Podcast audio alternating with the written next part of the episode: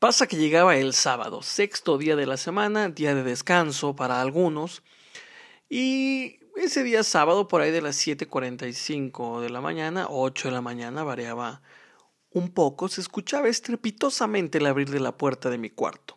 Seguido de ello, una voz, un grito que nos decía, Hijos, ya levántense, pónganse ropa de trabajo y los espero en cinco minutos en mi oficina.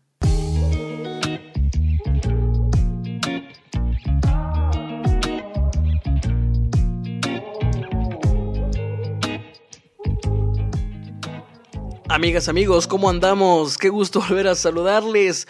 Hoy no es martes, debo eh, disculparme con cada uno de ustedes. Ahí tuve algunas pequeñas fallas de salud. Mi garganta me estaba jugando unas malas bromas. Y bueno, lamentablemente no pudimos grabar esto para que el día martes pudiera publicarse. Se publicará el día miércoles. Hoy miércoles 18 de diciembre. Un día importantísimo, muy especial para mí, quienes estén también dándole seguimiento a lo que es eh, la jornada deportiva del día de hoy. Hoy hay clásico español, hoy se enfrenta el Barcelona con el Real Madrid, así es que estoy emocionadísimo porque ya sé ese partido que además debo decirles tendré el gusto de disfrutar verlo con mi papá. Vamos a, a, pasarla muy cool viendo el partido sin lugar a dudas. Y bueno, está ahí les compartiré algunas fotillos en, en, las redes para que, para que vean que efectivamente fui a ver este partido con él. Y quizás no les importe, pues, pero bueno, independiente de eso, yo lo voy a publicar. Hoy martes 18 de diciembre del 2019 estamos exactamente a una semana, bueno, ya, eh, bueno, más bien eso hubiera aplicado ayer, pero estamos ya a una semana de que sea Navidad, de que tengamos esta, este bonito encuentro en familia eh, y demás. Entonces, ánimo a prepararnos con todo, recta final, creo que vale mucho la pena el seguir preparando nuestro corazón, nuestro cuerpo, nuestro alma, nuestro ánimo, para que pasemos Navidad a toda madre con nuestras familias o con quien sea que ustedes también lo pasen y compartan, etcétera, etcétera. Así es que, bueno, pues efectivamente tengo ahí unas, unas fallas en mi garganta. Aún todavía estoy un poquito media dolorido. Les debo decir previamente que estaré tomando constantemente agua, así es que les ofrezco disculpas si de repente pues me escuchan este pasar agua, pero es para que no, no la vaya a regar y, y, no se vaya a escuchar este pues todavía más mal, ¿no? este, este podcast. En fin, pero bueno, ya les di mucho rollo con antelación. El día de hoy vamos a hablar, miren, curiosamente, y, y, y, y quizás tenga que ver con este encuentro que tendremos en unos en un par de horas o en algunos minutos, voy a hablarles de mi papá, ¿no? Ya la semana pasada ya hablé de mi mamá, ya me rompió el hocico, así es que bueno, esperemos que mi papá sea más dócil en ese sentido, no se crean, pero bueno, hoy vamos a hablar de mi papá en este episodio de Fondo y Forma Podcast. Eh, ya es el penúltimo episodio, ahora sí, ya como les había estado también comentando, ahora sí, este sí es el penúltimo episodio de la temporada 1 de este podcast. Agradecerles infinitamente que sigamos aquí fielmente. Disculparme porque se me fue el día de ayer y no lo pude publicar. Pero bueno, aquí andamos, ¿no? no sin, que, no, que no les dé miedo. Aquí vamos a seguir subiendo el, el, el contenido. Hoy es el penúltimo, el siguiente ese sí lo vamos a publicar el 24, se los aseguro. Entonces el 24 por la mañana, si no tienen nada que hacer, o lo que están preparando la cenita de Navidad, ahí con la familia, los amigos y demás, pues pónganle también fondo y forma para que se lleven el último audio de, de esta temporada, en donde voy a darles ahí una sorpresilla. Vamos a ver si lo logramos conseguir, pero la siguiente semana toca hablar de mis hermanos y de cómo con ellos también he aprendido muchísimo. Entonces, los voy anticipando para que nos vayamos preparando. En fin, bienvenido, mi nombre es Pepe Telumbre, bienvenido a Fondo y Forma Podcast y vamos con el episodio de día de hoy en donde voy a platicarles algunas enseñanzas que yo he obtenido, rescatado y he querido poner eh, evidentemente en mi vida que, que, mi papá me ha enseñado, ¿no? Igual con la misma temática de la semana pasada, hay un montón de, de enseñanzas, un montón de, de, de cosas que los papás nos han enseñado. Y bueno, evidentemente también sería imposible el poder resumirlos en, en este audio, pero voy a hablarles sobre aquellas cosillas que he aprendido de él y que posiblemente él no me los, me los ha querido inculcar directamente, pero que gracias a eso eh, hoy puedo empezarlos a aplicar a mi vida o, por lo menos compartirlos con, ustedes, con, mis amigos, para que, para que sean enseñanzas que, que seguramente podamos tener en sintonía y demás. Bueno, vamos directito entonces al episodio de esta semana. Y para empezar, así como inicié el episodio anterior de mi mamá, ahí les van dos anécdotas de mi papá que van ligadas completamente una de la otra y ambas al título que les puse en este episodio. Eh, habían algunas cosas que a nosotros nos conflictuaban, y por decir nosotros me refiero a mi hermano y a mí. Y conflictuaban no en un tema de que era así una broncota, nos, era un shock durísimo, sino que procurábamos evadir. Y la primera cosa que, que queríamos nosotros evadir en nuestra infancia era el que papá no estuviera en la casa cuando nosotros habíamos terminado la tarea. ¿Por qué? Porque invariablemente después de terminar la tarea nosotros le pedíamos permiso a mi mamá para poder salir a jugar, ¿no? También como que coincidía que, que los amigos en el condominio donde vivíamos pues también andaban libres más o menos para esas horas. Entonces pues, nos gustaba salir a jugar fútbol o jugar este, enlatadas, ¿no? El, las escondidillas. ¿Qué más jugábamos cuando éramos chavillos? Escondidillas, latadas. Ah, algunos jugamos como robo, tipo robo bandera, no sé si lo llegan a conocer.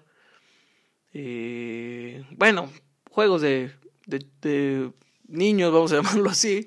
Pero que era padrísimo porque al final se juntaba buena banda y, era padre como compartir con varios esos momentos. Entonces, terminamos la tarea nosotros lo que queríamos era vámonos ya, vámonos a jugar. Pero eso pasaba sí, solo sí, papá no estaba en casa. ¿Por qué? Porque invariablemente terminando, y si papá estaba en casa, él nos llamaba para revisar la tarea. Entonces, había que hacer una parada obligatoria para revisar la tarea con mi papá. Y de repente había tareas sencillas, ¿no? Donde, bueno, no creo que papá se ponga así tan especial. Pero inclusive en esas pequeñas tareas sencillas había cosas que mejorar, había cosas que no estaban del todo tan bien y que no podía pasar desapercibidas. Les cuento una que era muy común y que al mismo tiempo este, se volvía también parte de las grandes anécdotas que contamos en la casa a mis hermanos, sobre todo que a ella ya les tocó menos, pero a nosotros invariablemente nos tocaba siempre que papá revisaba terminamos de hacer nuestro ensayo, ¿no? O algunas cuestiones donde teníamos que escribir. Y pues llegamos con mi papá, ¿no? Ya, ni modo, tenemos que hacer la base. Oye, papá, pues ya acabé la tarea, este, ¿me la revisas? Ya, papá agarraba el cuaderno, este, guardaba como silencio, empezaba a leer lo que yo ponía. Ok. Entonces ya más veía que como que señalaba hacia algunas palabras, ¿no? A veces tenía un lápiz y como que ahí lo puntualizaba, pero lo, más común era que solamente lo, lo, ponía, ¿no? Y nos preguntaba, ¿no? Poner un ejemplo. ¿Televisión lleva acento? Y yo, este, sí. ¿En dónde? Este, ¿cómo se llama? Pues en, pues en la palabra, ¿no? O en la letra, en la letra. ¿En qué letra? Televisión. En la O. Ok. ¿Y por qué no se la pusiste? Yo sí de chingado.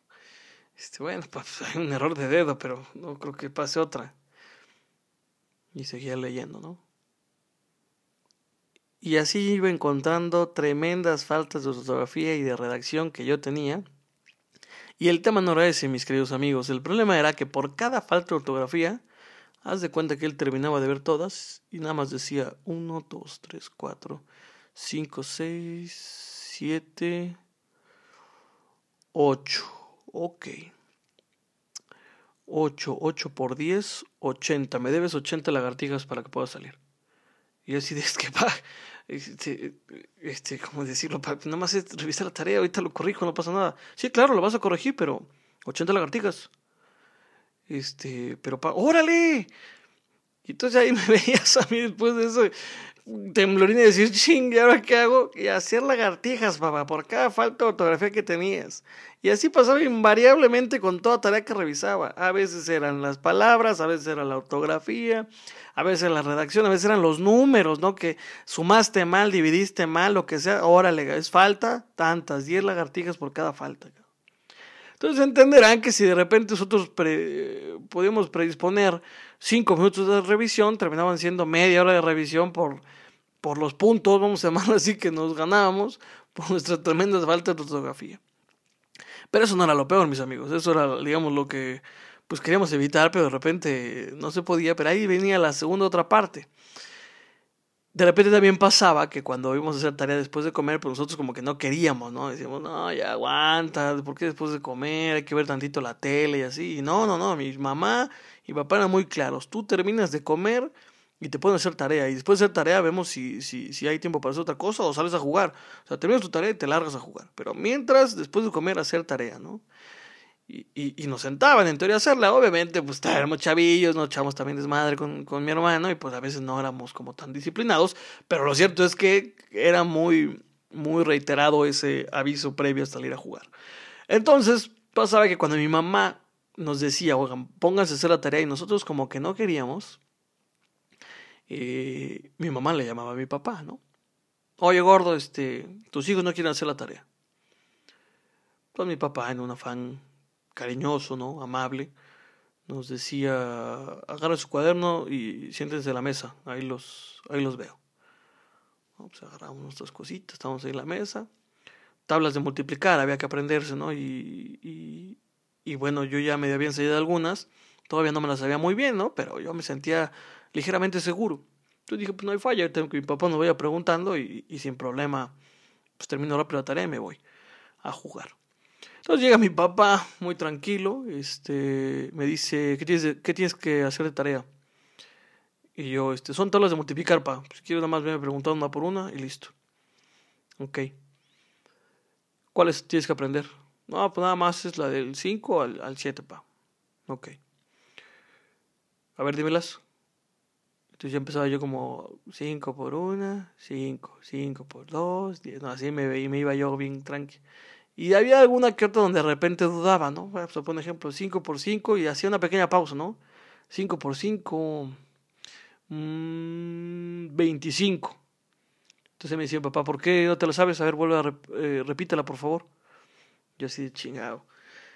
El problema en, en, el repetirla era que cuando mi papá veía ese ligero error, lo que hacía mi papá muy amablemente, como para darme seguridad y que yo pudiera aprendérmela y decir con todo esa bendita tabla de multiplicar, era que se desabrochaba el cinturón. Se desabrochaba el cinturón, se lo quitaba y lo ponía al lado de él sobre la mesa. Ahora sí, hijo, nuevamente ayúdame con las tablas de multiplicar. No sé si ustedes han hecho ese ejercicio, pero no hay nada que te ponga más inseguro en la vida, que destruya tu confianza, que el cinturón de tu santo padre esté sobre la mesa para poder hacer la tarea contigo, ¿no? Entonces entenderán que si me equivoqué en la primera, que estaba bien tranquilito, no, hombre, en la segunda yo estaba, por más que me quería concentrar, no dejaba de ver el bendito cinturón, ¿no? Entonces sabía, ¿dónde, dónde la cagué?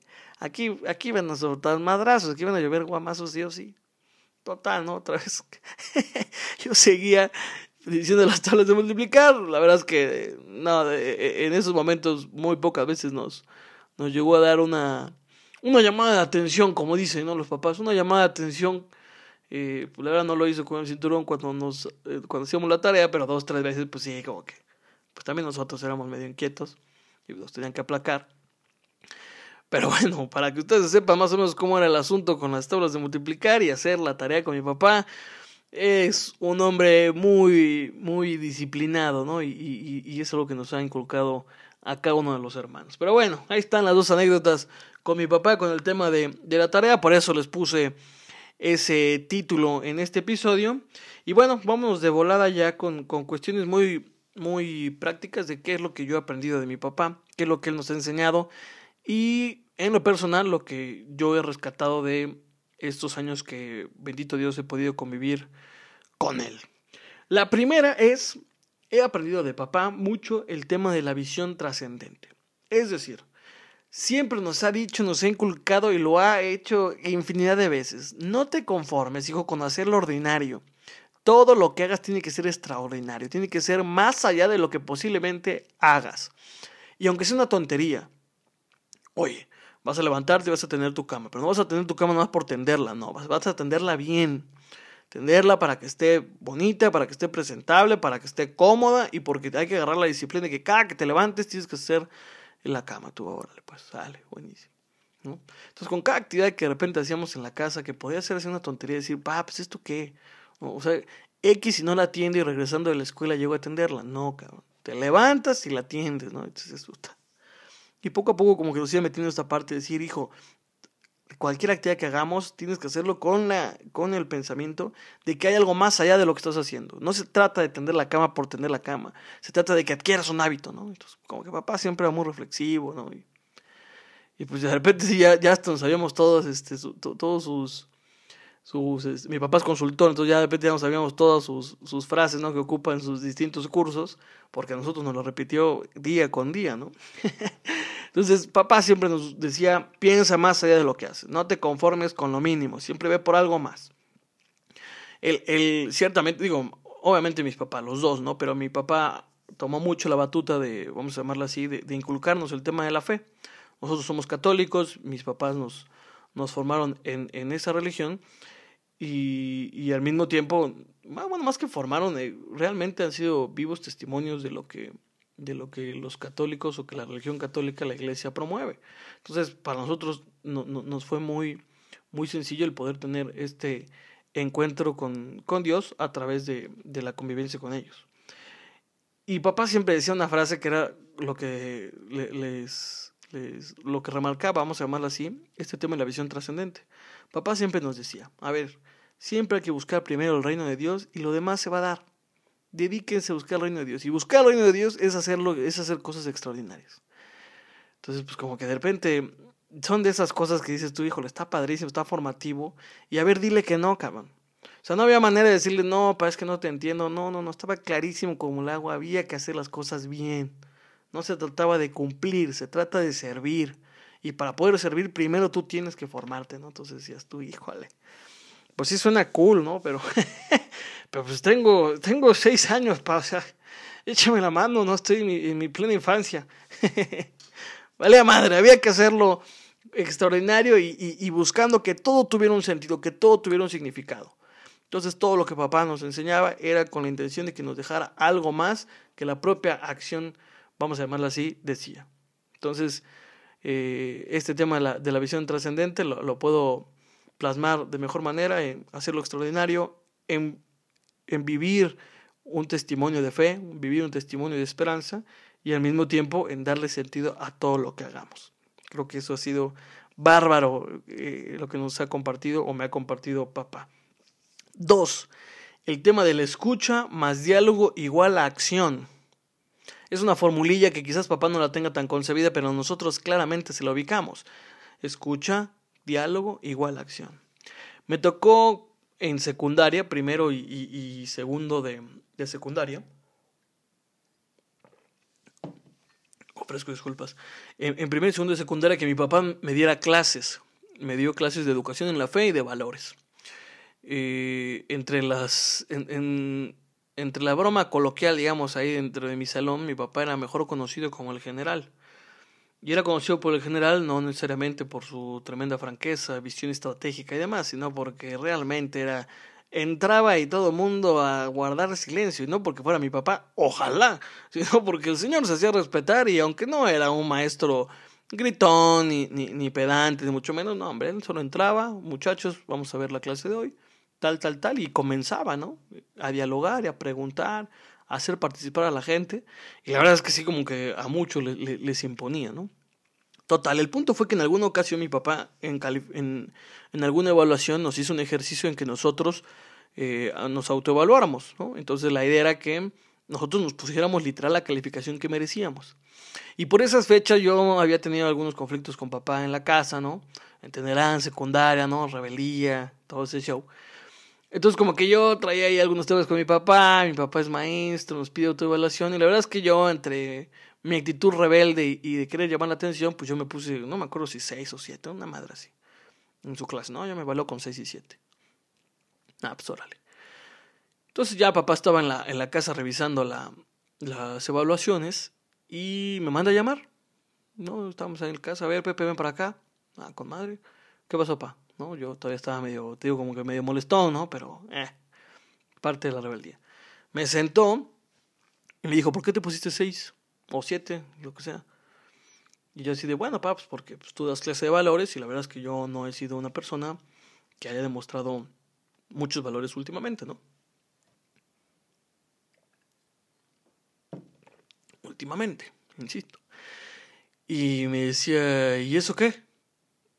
Y yo así de, ah, caray, pues bueno, paps, tú nos pidiste que nos autovaloráramos, yo creo que es importante el ser honestos, el que no solamente lo veamos como una cuestión de clase, sino que también lo veamos como una cuestión de vida, ¿no? Yo como que intentando ver de qué manera le doy la vuelta a mi papá, como para decirle, para que veas que yo sí soy un buen hijo, la fregada, ¿no? Entonces mi papá, pues muy, muy detenidamente escuchándome, ¿ok?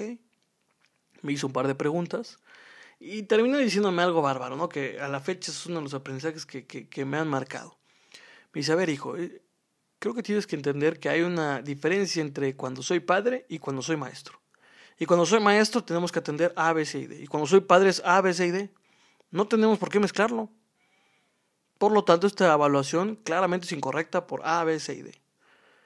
Entonces, para las siguientes ocasiones te pido que no mezcles lo que pasa en tu vida privada o en nuestra vida familiar con tu vida académica. Y mucho menos en la relación que tengamos tú y yo en clases, ¿no? Y así de, ah, cabrón. Pues ya, mejor callado, cabrón, ¿qué chingón le decía? Y, y al mismo tiempo como que ese tema me, me, me, me dio mucho a entender que escuchar y dialogar es fundamental para que poco a poco se empiecen a construir cosas. Porque después de ese show, tal cual me lo dijo, por lo tanto, a partir de este momento, para el tema de clases, te dedicas a hacer esto. Y para la casa, pues sí, hay temas que no hemos resuelto y hay que hacer A, B, C y D para poder resolver esas cuestiones. Y órale, ¿no? Casi, casi salía con comisiones yo de ahí, ¿no? Y decía, chihuahua, pues ya tengo más tarea de la que yo tenía antes por, por este diálogo con mi papá, ¿no? Pero era formidable el poder tener esos espacios de diálogo que mi papá eh, lo, lo, procura mucho, ¿no? De repente se excede, ¿no? Pero en general lo procura mucho el que, a ver, hay un problema, pues entonces a hablar dialoguemos, ok, te escucho, me escuchas, hablo, hablas, perdón, y órale, a, resolverlo, ¿no? O sea, no, que no se quede solamente en un, eh, eh, en un eterno este, sentimiento de culpa, un eterno sentimiento de confianza, lo que sea, no, no, sentémonos a hablar y solucionemos el problema. Entonces, creo que eso es algo que papá me ha enseñado mucho, que hay que escuchar y hay que dialogar. Pero también, tanto para escuchar como para dialogar, hay un tiempo. Tampoco se trata de que nos la vivamos todo el tiempo escuchándonos y dialogando. Tenemos que pasar a hacer algo, tenemos que pasar a solucionarlo. Sí, no, pues vale madre, ¿no? Pues va a ser un, un chat padrísimo, pero ok, ¿qué, ¿qué producto sale después de ese diálogo? También es, es, es, anécdota, digo, parece chiste, pero es anécdota, diría por ahí el Franco Escamilla, ¿no? Que yo adoro ese carnal. Este, cuando queríamos pedirle permiso a mi papá para salir a algún lado, cabrón. Era un business porque papá pues tiene sus tiempos muy medidos. Entonces no había que echarle rollo, era directo al grano, pero pues también a nosotros nos daba como entre medio pena, en miedo, ¿no? Entonces decíamos, oye, pa, este, pues fíjate que, pues estábamos en la escuela y este, con unos amigos, ¿qué pasó, hijo? Este, pues queríamos ver si, ¿cómo se llama? ¿Qué necesitas, hijo? Bueno, ¿qué hora nos das permiso para salir? ¿Cómo te vas a ir? ¿Quién te va a llevar? ¿A qué horas tienes que estar y quién te regresa? Hijo, pues ahí me agarró frío, cabrón. Ya no tenía yo respuesta. Decía, pues, este, este, a ver, resuélveme eso y, nuevamente hablamos. No, hombre, pues ya valía yo madre y tenía que ir a ver quién me iba a regresar, cómo me iba a ir, a qué horas y qué, todo ese show, ¿no? y eso se los digo, pues, porque papá le da mucho significado al tema del tiempo en el cual hablamos, dialoguemos y nos escuchemos. Pero sobre todo para que ese tiempo sea el adecuado para que ahora sí le invirtamos al tema del hacer. Pasar mayor tiempo en el hacer y no solamente en el escuchar y el dialogar. y por último, la enseñanza que para mí es padrísima y que yo disfruto mucho y que cada que puedo lo comparto y que yo en lo personal me gustaría eh, verdaderamente aplicarlo en mi vida y quisiera compartírtela es que mi papá nos ha enseñado mucho el tema de la aventura. Aventurarnos aventurarnos en cada etapa de nuestra vida y buscar qué forma o qué manera se pueden adecuar para que esa aventura sea de lo mejor. Y por aventura no solamente me voy a una cuestión desconocida de que te vayas a un lugar que nadie sepa qué show y que resuelvas qué rollo, sino aventura es, insisto, con, con lo que pasa en tu vida día con día. en tus pequeñas etapas, en tu infancia, en tu adolescencia, en tu juventud, etcétera, etcétera. Cuando yo era pequeño, mi papá es muy fan de los, de los conciertos, ¿no? Entonces tenía en aquel entonces VHS de conciertos grabados, uno de ellos era el de Luis Miguel. Entonces yo veía con papá el tema de Luis Miguel y entonces yo lo hacía como si yo tocara la batería, como en el concierto de Luis Miguel. Entonces papá dijo, a ver, este güey le gusta la batería, ahorita se la hacemos, ¿no? Entonces mi papá amaba con cubetas, con cajas, con algunos platillos que ahí por ahí encontraba y me hacía mi, mi, mi batería, ¿no? Entonces ya tenía mi batería y órale, ¿no? Entonces, pues yo no sé qué pensaba en aquel entonces, estaba chiquillo, con unos 4 o 5 años. Pero para mí era fascinante, ¿no? Tener ahí mi batería tal, tal, tal, tal, tal, tal. Quizá la ocupé una semana, ¿no? Pero en ese momento fue una aventura bárbara, ¿no? Para mí, ¿no? Porque tenía los, lo, lo, tenía los instrumentos, los insumos necesarios para poder vivir esa etapa a plenitud. Y después me entró el tema del fútbol y mi papá me construyó una, una portería, ¿no? Y ahí con la portería la armábamos con rafia y entonces cada vez que jugamos pues era con madre, ¿no? Porque entonces realmente yo me sentía así, decir, ah, huevo, tenemos portería, esto sí es profesional, no chingaderas. Entonces, padrísimo, padrísimo, padrísimo. Y después eh, teníamos ahí la onda, ay, teníamos ahí la onda con mi hermano, ¿no? De, de que empezamos ya a, compartir más, ¿no? Nos gustaba dormir juntos y hacer cosas juntos y divertirnos. Entonces nos metió la idea de que nuestra cama se iba a convertir en una casilla para nosotros, era nuestra casa, ¿no? Entonces metíamos ahí que nuestra ropa y todo era incomodísimo, ¿no? Pero papá checó eso y dijo, a ver, estos güeyes vamos a ver de qué manera les ayudamos. Entonces mi papá puso unos soportes en la cama para que estuviera más alta, compró unas telas, ¿no? Para cubrirla, les hizo su ventanita, la fregada. Entonces ya teníamos nuestra casa bárbara en nuestra cama. Entonces era bárbaro ese pedo. Y poco a poco así papá fue generando los insumos para que lo que nosotros hacíamos en nuestra etapa de vida fuera realmente una aventura. Y hubo un tiempo nos gustó el básquetbol, nos hizo una canasta, ¿no? Y, hubo un tiempo, por ejemplo, era con mis hermanas, ¿no? Hubo un tiempo que a mi hermana le gustaba, este, hay una, híjole, ya, está, ya estoy cajeteando, ¿no? Pero hay una especie como de danza en donde son con telas y te tienes que colocar en las telas. Y ahorita y ahora les hizo la, le hizo la tela, ¿no? Y que a mi hermana Nori le gustaba, cuando era chiquita, el, el poder... Eh, agarrar mariposas con una red, entonces le construyó su red y órale, ahí estaba con la red, ya después las agarraba y las sacaba, ¿no? Y que nos gustaba el columpio, nos construyó un pinche columpio. Una vez nos gustó una tirolesa, nos gustaba la tirolesa, mis hermanos y a mí, y construyó una tirolesa en la casa, cabrón. Imagínate ese pedo. A lo que voy es, papá nos ha dado insumos para que nuestras etapas de vida se hayan convertido en una aventura, tal cual. Y eso ha sido padrísimo. Y al mismo tiempo también nos ha hecho hacer cosas nuevas, ¿no? Sin duda que también este tema de la aventura sí ha sido por, por empezar a aprender pues cosas diferentes, cosas que a veces nos iban a ayudar o a veces en su momento no entendíamos, pero que en un futuro pues ya como que le agarramos más sentido. De repente mi papá le dio, no sé cuántas, un par de veces, que nos sacaba a caminar por la calle y en Cuernavaca hay muchas barrancas, ¿no? Entonces de repente dijo, pues ahora vamos a meternos a la barranca a ver qué encontramos. Y entonces, no mames, pues hay animales y ese show, ¿no? ¿Y qué, cabrón? Y nos metíamos a la barranca, y de repente se llevaba hasta amigos. También a la, perdón, también a la barranca. Entonces ahí estamos en la barranca saltando este, piedras, trepándonos a árboles, caminando ahí por la naturaleza. Nosotros no sabíamos ni qué show, de repente sí nos daba medio frío porque había insectos, ¿no? Entonces yo de chiquillo tenía una falla con una, una ligera fobia con los insectos. Entonces pues así como de, no mames, vámonos de aquí. mi papá, no, cabrón, vamos a aprender esto y la fregada. Oh, buenísimo, ¿no? Y padre, ¿no? Y después en Acapulco, ¿no? En el mar, de repente decía, oye, pues vámonos a las boyas, ¿no? Oye, papá, no sabemos nadar. ¿Y eso qué, cabrón? Nos trepaba nuestro, nuestros flotis, ¿no? Nuestros chalecos salvavidas y órale, a nadar hasta las boyas. Y de ahí vamos con papá. Yo no sé cómo el carnal, traía tanta confianza. Nosotros estábamos chiquitos, o sea, realmente teníamos 8, 9 años. O sea, era, nos podía agarrar una onda de miedo ahí a mitad del, del mar y a ver cómo nos sacaban. Y él con tanta seguridad ahí nos llevaba, acá. Una de las experiencias también bien chidas. A, a mí, voy a hacer aquí publicidad, ¿no? Pero el, el parque El Rollo, que está igual en Morelos, yo soy astrofan de ese parque. Y soy muy, muy, muy fan, que hasta ahorita es como mi juego acuático preferido, perdón, que se llama el revolcadero. Quienes hayan ido al rollo lo van a ubicar. Quienes no hagan de cuenta que es una especie como de ola artificial que generan, en donde empapa a la gente que, que, que está esperando en una especie como de resbaladilla enorme.